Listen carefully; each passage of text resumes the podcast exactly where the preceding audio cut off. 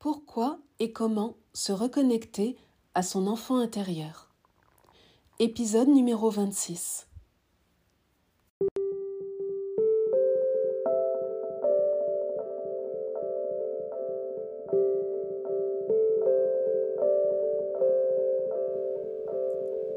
Bienvenue sur le podcast La Voix du cœur.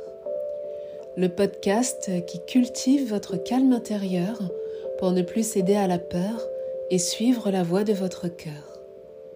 Bonjour, je m'appelle Muriel, je suis thérapeute, sophrologue et sophroanalyste et je vous accompagne sur la voie de la reconnexion à soi avec douceur et bienveillance. Bonjour à vous, j'espère que vous allez bien. Je vous retrouve dans ce nouvel épisode de podcast pour vous parler de l'enfant intérieur. L'enfant intérieur, c'est une représentation symbolique de l'enfant que nous avons été. C'est une partie de nous qui s'exprime dans nos relations aux autres quand nous réagissons parfois de manière surprenante. Par exemple, lorsque les situations nous dépassent, nous pouvons régresser, c'est-à-dire que euh, nous nous comportons comme des enfants et que ce soit sur le lieu de travail, dans une relation amoureuse ou avec la famille, nous pouvons adopter des comportements qui nous tirent vers le passé. Et là, ben, il suffit d'un mot ou d'un geste pour réactiver les blessures de notre enfant intérieur. Et dans cet épisode de podcast, je vous propose de découvrir pourquoi il est important de prendre soin de votre enfant intérieur. Et de cette manière, vous pourrez euh, cicatriser les blessures de votre passé pour vous libérer des schémas douloureux qui se répètent malgré vous dans votre vie.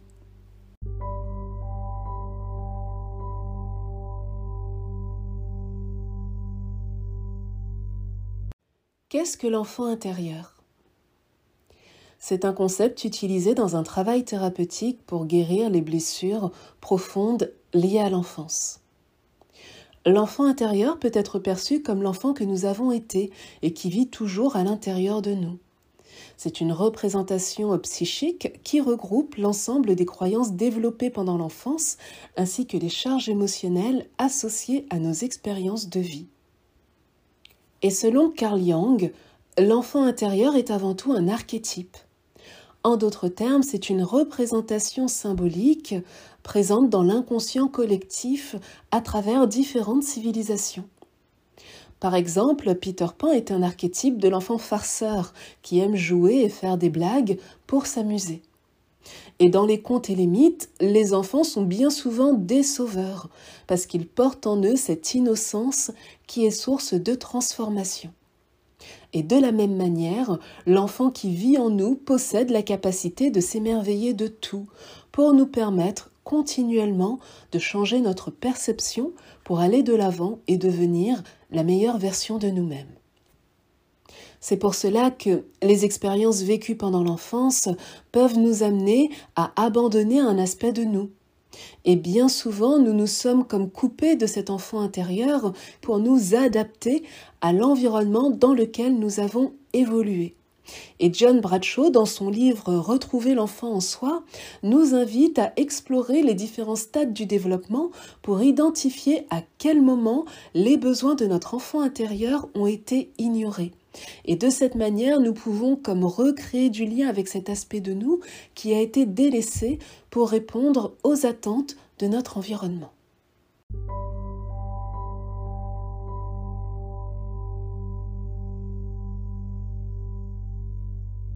Pourquoi est-il important de contacter son enfant intérieur? Les expériences de vie sont là pour vous permettre de vous reconnecter à toutes les parties de votre être, y compris à votre enfant intérieur. Et rétablir euh, le dialogue avec cette partie de vous est essentiel pour apaiser ce qui est en souffrance. Parce que de cette manière, vous pouvez identifier quand et comment vous avez développé une perception erronée de ce qui est, de la personne que vous êtes. Par exemple, à quel moment l'enfant que vous avez été a cru qu'il n'était pas digne d'être aimé, qu'il n'était pas légitime, et quelles sont les expériences associées à ces sentiments? Ainsi, prendre soin de votre enfant intérieur revient à contacter votre innocence afin que l'âme agie puisse de nouveau prendre place dans votre vie.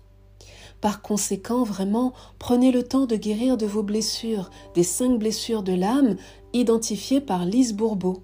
Le rejet, l'abandon, l'injustice, la trahison et l'humiliation. C'est un travail intérieur qui vous amènera à devenir votre propre parent en prenant la responsabilité de ce que vous ressentez. Et de cette manière, vous vous libérez progressivement de la honte et de la culpabilité qui vous emprisonnent pour commencer à retrouver votre autonomie émotionnelle et pour répondre de manière créative et non plus réactive à la vie.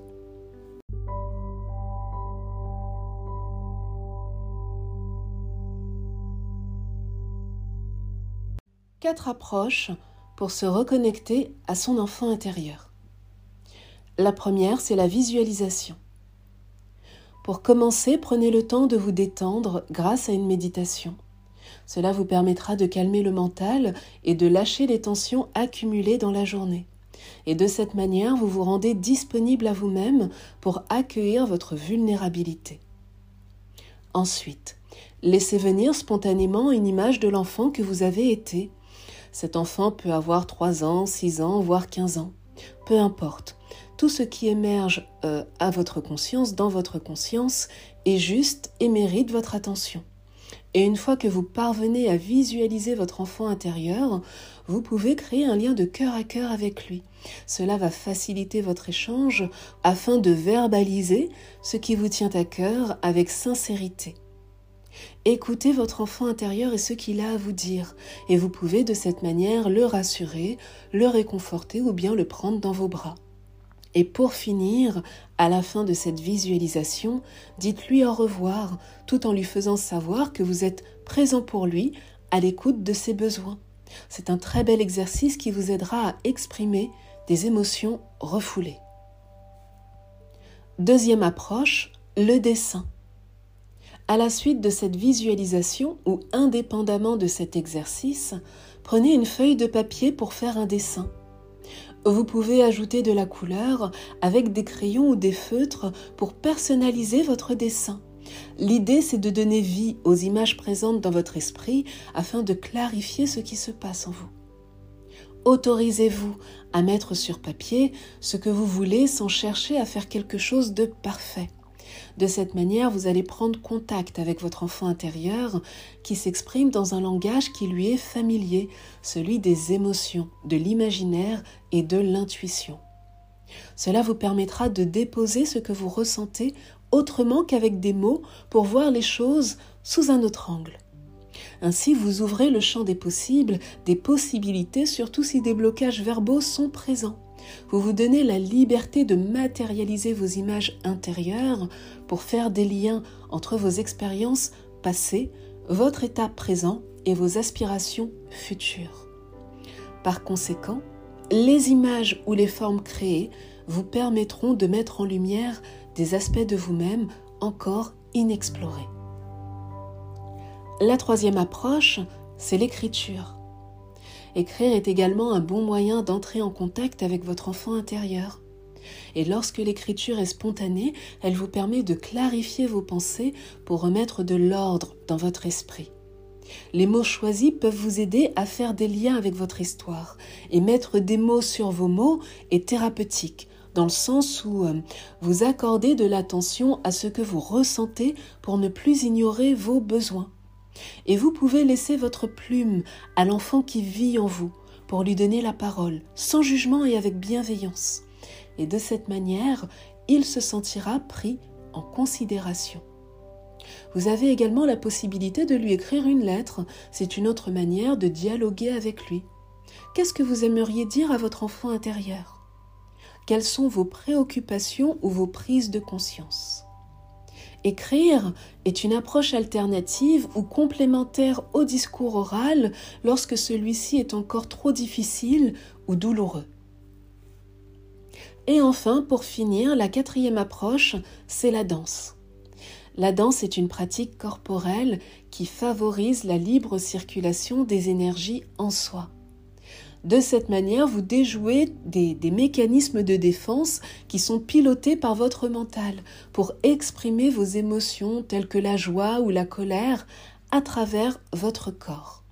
Et ce qui compte dans cette approche, c'est le mouvement qui vient libérer des émotions et des sentiments réprimés sans, sans faire intervenir le mental. Vous explorez ainsi des parties de vous-même en étant dans l'accueil de ce qui vous anime. Et à travers la danse, vous traversez un processus de désinhibition pour progressivement occuper votre place à l'intérieur de vous. Mais néanmoins, cet exercice euh, peut être difficile si vous avez tendance à vous auto-censurer ou à porter un jugement sur vous-même.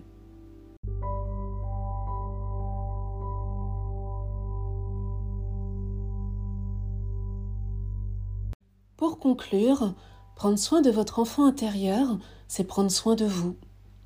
Vous reconnecter à cette partie de vous-même vous aidera à mieux vous comprendre pour aborder la vie autrement et vous pourrez ainsi cicatriser de vos blessures celles qui sont à l'origine des schémas que vous répétez de manière inconsciente dans votre vie. Cet épisode de podcast est maintenant fini.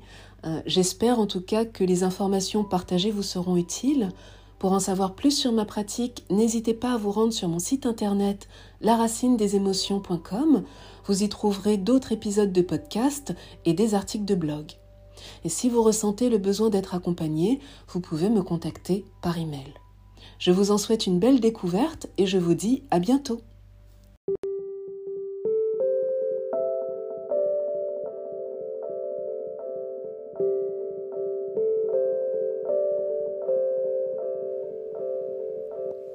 Voix du cœur, le podcast qui cultive votre calme intérieur pour ne plus céder à la peur et suivre la voie de votre cœur.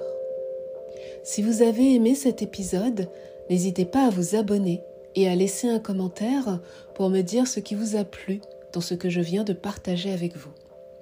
Et sur cette note, je vous dis à bientôt dans la douceur et la bienveillance.